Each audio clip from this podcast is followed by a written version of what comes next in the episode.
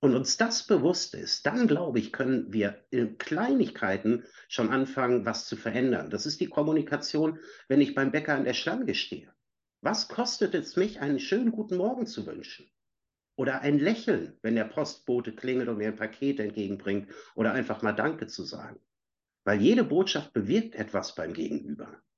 Und das kann was Positives sein oder das kann was Negatives sein. Und ich glaube, da ist etwas, wo wir in allen gesellschaftlichen Situationen die Chance haben, mal drüber nachzudenken, welche Botschaft möchte ich eigentlich versenden und was möchte ich beim Gegenüber bewirken.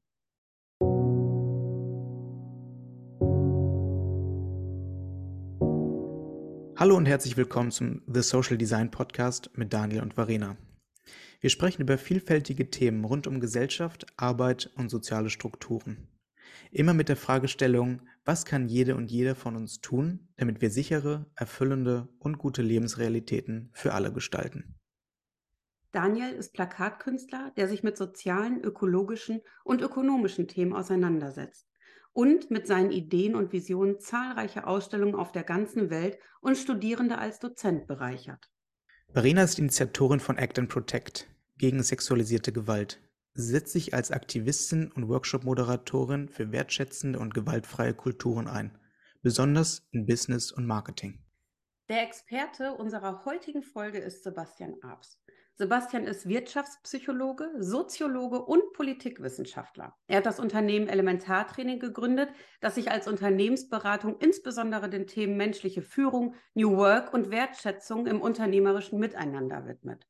Sebastian ist Consultant und Coach Mentor und Moderator, Sparringspartner und seit über 13 Jahren mit mir verheiratet. Sebastian, was ist dein Herzensthema? Dankeschön, dass du fragst, weil das sind solche Fragen, die beschäftigen uns tatsächlich innerlich ganz häufig, aber nach außen kommunizieren wir die so selten. Es kommt tatsächlich aus meinem beruflichen Kontext, da ich sehr häufig mit Unternehmen und Führungskräften zusammenarbeite habe ich festgestellt, dass Menschen ganz häufig nur als Mittel zum Zweck agieren. Und das hat mich wütend gemacht im Laufe meiner beruflichen Karriere, weil ein Mensch als Mittel zu bezeichnen, das einen übergeordneten Zweck zu erfüllen hat, finde ich, ist etwas, was sowas von aus der Zeit gefallen ist, aber dennoch häufig gelebt wird. Und deswegen ist es mir total wichtig, das wieder umzukehren. Also den Menschen wieder in den Mittelpunkt zu setzen und der Zweck der Mensch sein soll und dann das Mittel, die Organisation oder die Führungskräfte letztendlich dafür da sein sollten, um genau für diesen Menschen da zu sein. Und das ist mein Herzensthema, wo ich mich sehr freue, mit euch zu sprechen. Dankeschön. Wie genau bist du dazu gekommen, dich mit diesem Thema zu beschäftigen? Gab es da einen Auslöser? Es gab mehrere tatsächlich. Die ersten habe ich nur unbewusst wahrgenommen. Das hat mich so innerlich so ein bisschen geärgert, aber ich habe mir da nicht wirklich solche Gedanken gemacht. Es ging los vor 15, 16 Jahren, als ich angefragt wurde, eine Trainingsmaßnahme durchzuführen, ähm, die nach einem strikten Skript laufen sollte und ich mich gefragt habe, okay, aber wo ist denn jetzt die passende Zielgruppe dafür? Und es ging primär darum, irgendwelche kommunikativen Leitfäden mit denen zu erarbeiten. Also sprich, macht das genau so, wie ich euch das sage und danach wird es auch gemessen. Da habe ich gedacht, das kann es nicht sein. Zum einen verlieren die Menschen ihre Glaubwürdigkeit, weil sie nicht authentisch sind und werden in irgendwelche Muster gepresst. Und ich habe erlebt, dass Menschen in gepressten Mustern niemals wirklich glücklich sein können, geschweige denn Zufriedenheit erlangen können. Sondern dann versuchen sie nur irgendeine Etikette zu erfüllen oder irgendwelchen Rollen gerecht zu werden, verlieren dabei aber tatsächlich das, was sie ausmacht, nämlich ihre eigene Persönlichkeit und ihre Menschlichkeit. Und das war so für mich der erste Auslöser. Und dadurch, dass das immer wieder auf mich zukam, habe ich irgendwann gesagt, nee, das kann es nicht sein und das darf es nicht sein. Und daraufhin habe ich Elementartraining komplett auf dieses Thema umkonzipiert, nämlich tatsächlich Wertschöpfung durch Wertschätzung zu generieren. Und das ist der Ethos, mit dem ich Tag für Tag aufstehe, wofür ich brenne und, und wo ich tatsächlich versuche, im Kleinen was zu verändern. Sprich, der eine Dominostein muss umfallen, um am Ende was Großes zu bewirken. Und ich hoffe, dass ich das in meiner täglichen Arbeit tun kann. Mhm. Ähm, ja, sehr spannend, Sebastian. Vielleicht könntest du auch einmal noch mal kurz erläutern, wie so dein Arbeitsalltag dann aussieht bei Elementartraining. Also wie gehst du an die Menschen heran, um dieses wichtige Thema zu transportieren? Ja, das beginnt tatsächlich schon davor. um erstmal zu wissen, wer sind die Menschen eigentlich? Um erstmal herauszufinden, okay, wo liegen denn die Stärken und wo liegen denn die Kompetenzfelder, die es braucht, um letztendlich nicht nur die gewünschten unternehmerischen Ergebnisse zu produzieren, sondern diese auch gewollt produzieren zu wollen. Um dann zu gucken, okay, was ist die Zielgruppe und was ist das gewünschte Ziel der Unternehmung, weil die ja letztendlich das alles auch budgetieren, um dann zu gucken, okay, wie kriegen wir das gemeinsam hin? Und, und das ist etwas, was ich direkt am Anfang, wenn ich mit den Unternehmenden oder mit den Menschen rede, dass es tatsächlich darum gehen muss, das gemeinsam zu definieren. Und dafür brauchen wir unterschiedliche Perspektiven. Und mein Angebot an die Unternehmenden ist tatsächlich, nehmt mich als Metaperspektive mit ins Boot. Und ich habe aufgrund der Distanz, aber auch aufgrund meiner Expertise die Möglichkeit, das aus der Metaperspektive zu betrachten um dann gemeinsam die Methodiken abzuleiten. Und daraus ergeben sich dann maßgeschneiderte Konzepte. Da werden viele Vorgespräche geführt, da werden Vorinterviews mit den Teilnehmenden in sogenannten Workshops geführt, um zu gucken, okay, was sind denn eure Grundbedürfnisse, was sind denn eure Wünsche, aber auch so Themen mal gefragt, was wollt ihr nicht erleben? Um dann mal zu gucken, okay, wo geht es hin und wo kann es hingehen? Um dann die einzelnen Schritte des gesamten Prozesses einzuleiten. Und hast du auch Erfahrungen gemacht in deiner Arbeit mit diesem Thema, wo etwas nicht so gelaufen ist, wie du es dir gewünscht hättest, ähm, wo vielleicht ähm, Aspekte nicht angenommen wurden? Ähm, was hast du, was hast du daraus gelernt und mitgenommen für dich und dein Thema? Ja, das ist eine spannende Frage, weil auch ich bin ja Mensch in dieser Gesellschaft und auch ich habe ja laufende Rechnungen zu bezahlen, ich habe ein Unternehmen zu führen, ich habe eine Familie zu ernähren. Also ich unterliege ja auch diesem gesellschaftlichen Druck mit all dem, was dazugehört. Und natürlich, wenn es dann passiert und ich auf Menschen treffe, die eine andere Wahrnehmung oder einen Wunsch haben, was das betrifft, und ich gleichzeitig den möglichen Auftrag dahinter sehe, dann stehe ich gefühlt manchmal echt auf zwei Hochzeiten tanzen, weil zum einen, okay, wer bin ich, wenn ich meinen eigenen Ethos verrate? Aber zum anderen, wer bin ich, wenn ich, wenn ich in die Unsicherheit gehe? Und das sind so Situationen, die haben tatsächlich häufig an mir genagt, wo ich dann überlegt habe, okay, was ist jetzt die richtige Entscheidung? Und da kam bei mir ein so ein Satz, der mein Philosophielehrer damals zu mir gesagt hat, der mich so ein bisschen auch geprägt hat. Sebastian, es gibt drei Zeitepochen, in denen du denken solltest, bevor du eine Entscheidung triffst. Nämlich kurzfristig, mittel- und langfristig. Und das hat mir echt geholfen zu sagen, okay, jetzt lehn dieses Angebot ab und dadurch mittelfristig das machen zu können, was dir wichtig ist und langfristig glücklich zu sein, aber auch was verändern zu können. Weil jede Ausnahme der Regel bestätigt die Ausnahme und lässt die Menschen dadurch nicht in die Veränderung gehen, sondern das einfach beizubehalten. Weil irgendeinen Doofen wird es ja geben, der wird das genauso tun. Nur wenn es die Doofen irgendwann nicht mehr gibt, die es einfach nur tun, dann haben wir die Chance, tatsächlich was zu verändern. Mhm. Ähm, das führt uns vielleicht auch schon zu der Frage, die du jetzt schon ein bisschen beantwortet hast. Ähm, wie kann denn jede und jeder von uns als Teil der Gesellschaft dein Thema in die Handlung umsetzen? Nun, es geht ja tatsächlich in meinem beruflichen Kontext ausschließlich und immer über irgendeine Art der Kommunikation. Weil das ist das, was Menschen ausmacht. Das ist das, was Unternehmen ausmacht. Das ist das, was Produkte und Dienstleistungen ausmachen. Wir kommunizieren miteinander. Und wenn wir über Kommunikation reden, dann reden wir ja nichts, über nichts anderes als eine Botschaft zu versenden. Daher kommt es ja auch etymologisch, Kommunikation entlehnt sich ja dem lateinischen communicare, was ja nichts anderes bedeutet, als eine Botschaft zu versenden. Und ich glaube, das ist so die erste Quintessenz, wenn uns das klar ist, dass wir immer, wenn wir Kommunikation betreiben, Botschaften versenden und dass diese Botschaft vom Empfänger immer dekodiert wird und uns das bewusst ist, dann glaube ich, können wir in Kleinigkeiten schon anfangen, was zu verändern. Das ist die Kommunikation, wenn ich beim Bäcker an der Schlange stehe. Was kostet es mich, einen schönen guten Morgen zu wünschen?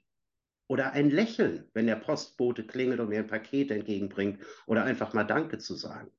Weil jede Botschaft bewirkt etwas beim Gegenüber. Und das kann was Positives sein oder das kann was Negatives sein. Und ich glaube, da ist etwas, wo wir in allen gesellschaftlichen Situationen die Chance haben, mal drüber nachzudenken, welche Botschaft möchte ich eigentlich versenden und was möchte ich beim Gegenüber bewirken. Mhm. Also würdest du sagen, auch die kleinen Dinge im Leben sind dann schon mal, die viel aussagen können und ähm, das Leben von anderen Menschen auch sehr stark beeinflussen können. Ja, ohne Wenn und Aber, Daniel, da hast du völlig recht in deiner Beschreibung, weil es geht ja auch darum, Kommunikation, die kann ja auch wehtun. Das ist jetzt keine, keine physische Gewalt, die dadurch entsteht. Also es ist keine offene, blutende Wunde, die dadurch entsteht. Aber alleine was, was negativ assoziierte Kommunikation bei uns in der Psyche auslöst, wir sind minderwertig, wir fühlen uns nicht wertgeschätzt, wir fühlen uns kritisiert. Ja, und was macht dieses Gefühl mit Menschen? Das, das ist etwas, da denken wir gar nicht drüber nach. Und dann kommt meistens so Entschuldigung, aber sowas doch nicht gemeint, jetzt stell dich doch nicht so an. Nur wenn die Botschaft einmal versendet ist, dann schwebt sie und ich kriege sie nicht mehr zurück. Und ist das etwas, was du im unternehmerischen Kontext häufig erlebst? Und wenn ja, ähm, was ist deine Strategie, das zu verändern? Also ich erlebe es leider immer noch häufig. Gott sei Dank nicht mehr so häufig wie vor 15 Jahren. Da hat sich die Welt ein wenig in die richtige Richtung verändert. In manchen Situationen, Positionen sogar maßgeblich, was mich extremst freut. Und bei dem einen oder anderen Unternehmen, das ich jetzt auch schon mehrere Jahre oder fast schon über Jahrzehnte begleite, auch tatsächlich einen Anteil gefühlt daran haben konnte, weil ich es halt auch beobachten konnte. Und dennoch ist es etwas, was, naja, wenn es letztendlich um die Wirtschaftlichkeit am Ende geht, und darum geht es ja, so lange Prio hat, solange die Wirtschaftlichkeit nicht in Gefahr ist. Sobald es dann aber wieder darum geht, irgendwelche Gewinne zu generieren, dann ist die beste Absicht ganz, ganz schnell wieder ad acta gelegt und auf einmal passiert etwas.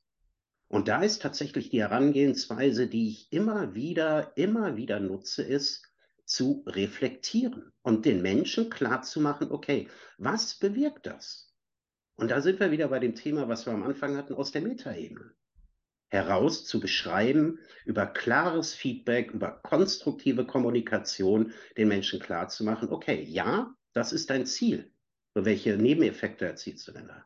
Und mhm. jetzt überleg dir mal, und da sind wir wieder bei meinem sehr geschätzten Philo-Lehrer, kurz-, mittel- und langfristig. Mhm.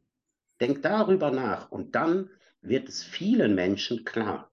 Nur leider habe ich festgestellt, die Kurzfristigkeit ist anscheinend immer noch ein größer, größerer Antreiber als die Mittel- oder Langfristigkeit. Und das erleben wir ja in ganz, ganz vielen gesellschaftlichen Szenarien, sei es Umweltschutz, sei es all die Themen. Kurzfristig, naja, machen wir uns Gedanken darüber, ob wir uns den Umbau der Gasheizung leisten können anstatt uns mal mittelfristig darüber Gedanken zu machen, ob die eigenen Kinder überhaupt noch eine Daseinsberechtigung haben in der Natur, die überhaupt noch lebenswert ist und was das langfristig für uns bedeutet. Mhm. Der Mensch leider sehr naiv. Ja, das, das merken wir auch an, an Themen, die äh, langfristig Auswirkungen haben, wie du angesprochen hast, ähm, Umweltthemen sowie Klimawandel, was noch nicht greifbar ist ähm, für viele. Deswegen wird es so nach hinten verschoben. Aber Themen, die uns alle betroffen haben, akut, wie jetzt Corona, Covid, das war ja, da hat ja jeder quasi an einem Strang gezogen, ähm, die Mehrheit der Gesellschaft, und da war was Greifbares da. Also das kann ich auf jeden Fall sehr gut nachvollziehen, was du sagst. Ähm, ich fand den Ansatz aber auch sehr spannend. Ähm, da würde ich gerne von dir nochmal vielleicht ein, zwei Beispiele aus der Praxis hören. Du hast gesagt, ähm, die Gesellschaft hat sich schon etwas verändert in den letzten 15 Jahren. Ähm, hast du da vielleicht so ein, zwei positive Beispiele, die du nennen kannst in deiner Sicht, wo die Gesellschaft sich schon etwas verbessert hat? Ja, da habe ich Gott sei Dank die ein oder anderen guten Geschichten zu erzählen. Weil gerade in meinem beruflichen Kontext gibt es ja immer so zwei Orientierungspunkte, die ich habe. Entweder ist es die Ergebnisorientierung oder die Menschenorientierung in Unternehmen, in Organisationen. Also wo liegt mein primärer Fokus? Und da habe ich tatsächlich festgestellt, dass dieses Pendel von der Ergebnisorientierung sich in dem ein oder anderen Unternehmen grundsätzlich verändert hat, weil die gemerkt haben, es geht nicht mehr ohne weil diese Unternehmenden dann verstanden haben, es sind die Menschen, die die Ergebnisse produzieren und nicht umgekehrt. Und das ist beeindruckend, wie sich das dann auch tatsächlich messen kann, welche Auswirkungen das hat. Das heißt, die haben geringere Krankenstände, die haben eine geringere Fluktuation, die sind attraktiver für den Bewerbermarkt geworden, der sich auch verändert hat. Die Zeiten sind ja vorbei, Gott sei Dank, dass ein Unternehmen sagen kann, hey, wenn du dich mit dem Geld nicht zufrieden gibst, dann nehme ich jemand anderen. Das heißt, es gibt ja eine ganz andere Macht mittlerweile von den Menschen da draußen auf Basis des demografischen Wandels. Und die eine oder andere Unternehmung musste sich verändern, was aber auch nicht schlimm ist, Hauptsache sie verändert sich letztendlich. Und die anderen wollten sich verändern. Und das sind so mhm. Beispiele tatsächlich, wo der Fokus den Unterschied macht. Und das ist ja auch etwas, was wir, wie du auch schon sagtest, immer wieder auch erleben, sei es in unserem privaten Kontext, also wir selber auch als, als Eltern oder als ähm, Konsumierende, ähm, als KundInnen, aber was wir auch in unserem beruflichen Kontext immer wieder erleben, ne? sei es als Mitarbeitende, ähm, als Teil eines Teams, dass ähm, sowohl das Mindset in Unternehmen sich ändert und auch gewünscht ist zu ändern von nämlich den Mitarbeitenden. Ähm, und dass diese Veränderung hin zu einem, einem menschlicheren Miteinander, hin zu ähm, einem, einem wertschätzenden Miteinander Auswirkungen wieder auf Teile der Gesellschaft hat. Also auch, wie gehe ich vielleicht auch, wenn ich das in, der, in dem Unternehmen gelernt habe, äh, mit meiner Familie um. Und andererseits, wenn wir anfangen, ähm, in unserem privaten Umfeld bewusster miteinander umzugehen, hat das ja auch wieder Auswirkungen auf unser berufliches Umfeld. Das heißt, es ergibt sich eigentlich ein ganz großes gesellschaftliches Struktur, äh, ja, eine gesellschaftliche Struktur, die in alle Richtungen strahlt und auch in alle Richtungen sich selbst transformiert.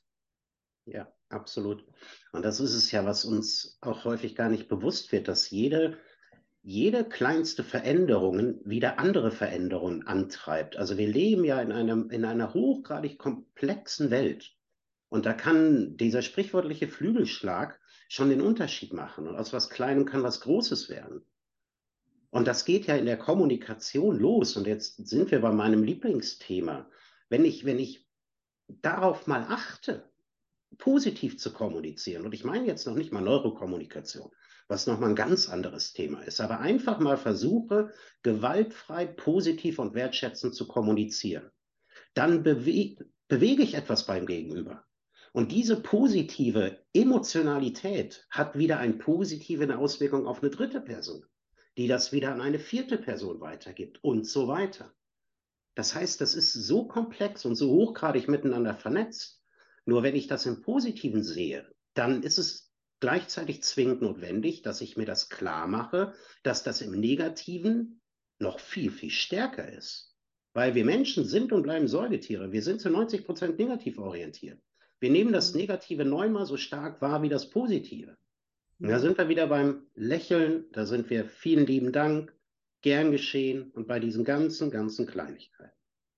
Und dazu fällt mir auch was ein, was, was ich häufig erlebe in, in meinem ganz alltäglichen Dasein.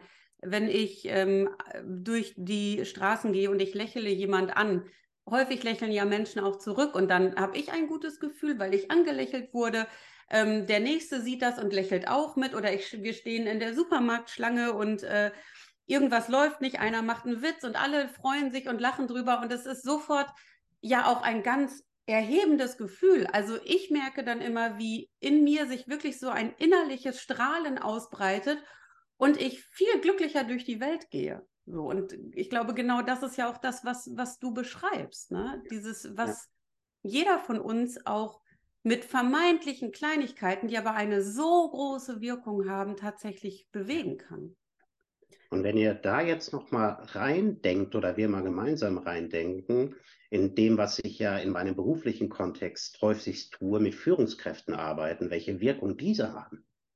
Weil das ist ja noch mal ein ganz anderes Abhängigkeitsverhältnis. Wenn ich als Mitarbeitende eine wertschätzende, positiv orientierte Führungskraft habe, naja, wie wirkt sich das aus? Naja, ausschließlich positiv. Mhm. Da ich aber in einem Abhängigkeitsverhältnis zu dieser bestehe, weil auch ich vielleicht gesellschaftlichen Normen unterliege und auch Rechnung bezahlen muss. Das heißt, ich nehme diese negative Kommunikation mit. Und das ist ja auch das, was wir alle sprichwörtlich sagen, ich schlucke es dann runter. Mhm. Nur das ist ja nicht runtergeschluckt, es kommt ja dann irgendwo wieder hoch.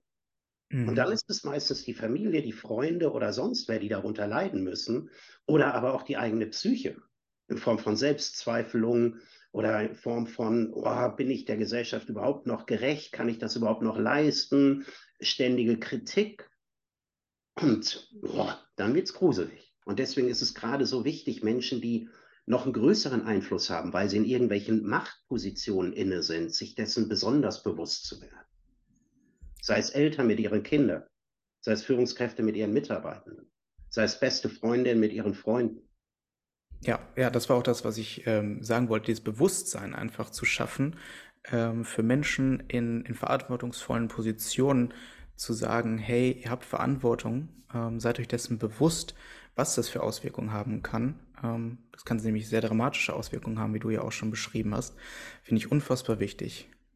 Und genauso nämlich auch das, was du sagst, Daniel, im Umgekehrten. Ne? Wenn ihr ganz positive ähm, Akzente setzt, dann hat auch das eine ganz positive Auswirkung. Zum einen auf das eigene äh, Unternehmen, äh, dem man ja auch Rechenschaftspflicht ablegen muss, äh, zum anderen aber auch für jede Person in diesem Unternehmen und für jede Person im Unternehmen und deren, ähm, deren Personenkreis wieder.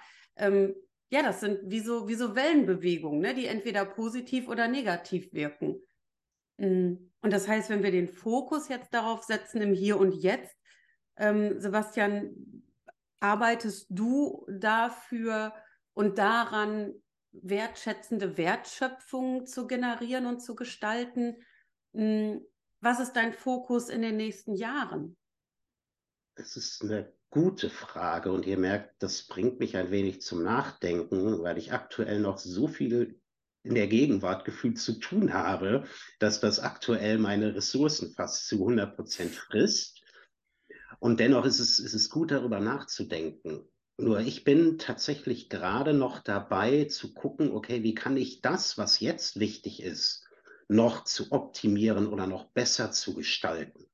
Um dann zu gucken, okay, was ergibt sich daraufhin in der Zukunft? Also ich glaube, ich habe mit dem, was ich vorhabe und was meine Vision in Kommunikation und Unternehmensführung ist, glaube ich, mehr als genug zu tun für drei ganze Leben. Und ich glaube, dass ich da noch, naja, die nächsten 40 Jahre mich austoben kann und versuchen kann, was zu bewegen, ohne dass ich irgendwie nichts mehr zu tun habe oder dass mir langweilig wird. Nur ich glaube, es, es wird darauf hinauslaufen, diese Komplexität nochmal deutlicher zu machen, was ich jetzt auch gerade aus dem Gespräch mit uns dreien hier merke, dass es wirklich die Kleinigkeiten sind, die eine große Auswirkung haben. Und wenn wir Menschen etwas verstehen und wahrnehmen und nicht mehr in diesen blinden Flecken unterwegs sind, ich glaube, dann geht es mit dem Nachdenken los. Und Nachdenken ist, glaube ich, gerade bei diesen Themen das Wichtigste. Und wenn ich anfange, über etwas nachzudenken, dann kann ich das verbalisieren. Und wenn ich etwas verbalisieren kann, dann kann ich mich auch dementsprechend verhalten. Und vielleicht ist da der Ansatz, noch mehr Awareness zu sorgen, um zu gucken, okay, dass das vielleicht schon die Kleinigkeit ist, die das lostreten kann, um dann Menschen dabei zu unterstützen, okay, wie kann ich das denn umsetzen? Weil der Mensch ist ja von Grund auf nicht schlecht. Wir sind ja alle gute Wesen. Und das ist so ein bisschen Hoffnung, dass ich in mir spüre. Mhm.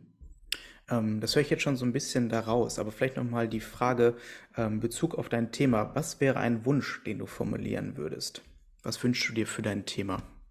Mein Wunsch ist an alle da draußen, die in Verantwortung für Mitarbeitende und Mitarbeitende sind, macht euch bewusst, welchen Einfluss ihr habt. Und macht euch eurer Verantwortung bewusst. Und Verantwortung bedeutet, den Einflussbereich größtmöglich auszunutzen, um dieser Verantwortung gerecht zu werden.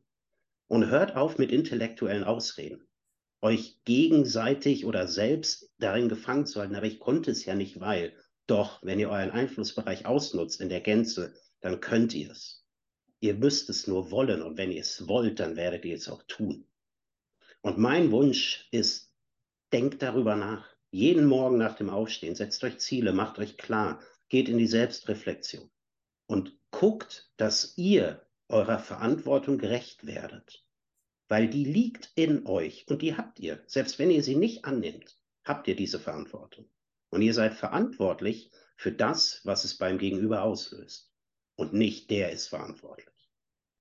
Und das ist auch das, was in deinen Augen notwendig ist, um unsere Gesellschaft zu transformieren, dass jeder und jede diese ja urmenschliche Verantwortung für soziales Miteinander und soziale Gestaltung wahrnimmt? Ja, das ist soziale Gestaltung, das ist soziales Leben, weil nur so kann es funktionieren. Weil wenn ich meine Verantwortung in diesem sozialen oder sozioökonomischen Panel nicht wahrnehme, dann kann soziale Gemeinschaftlichkeit gar nicht existieren. Hm. Das ist für mich soziales Verhalten. Vielen Dank, Sebastian. Damit sind wir schon am Ende dieser Podcast-Folge angekommen und wir danken dir, dass du heute unser Gast warst und ähm, unser Experte warst und unseren Podcast mit deinem Wissen und deinem Thema bereichert hast.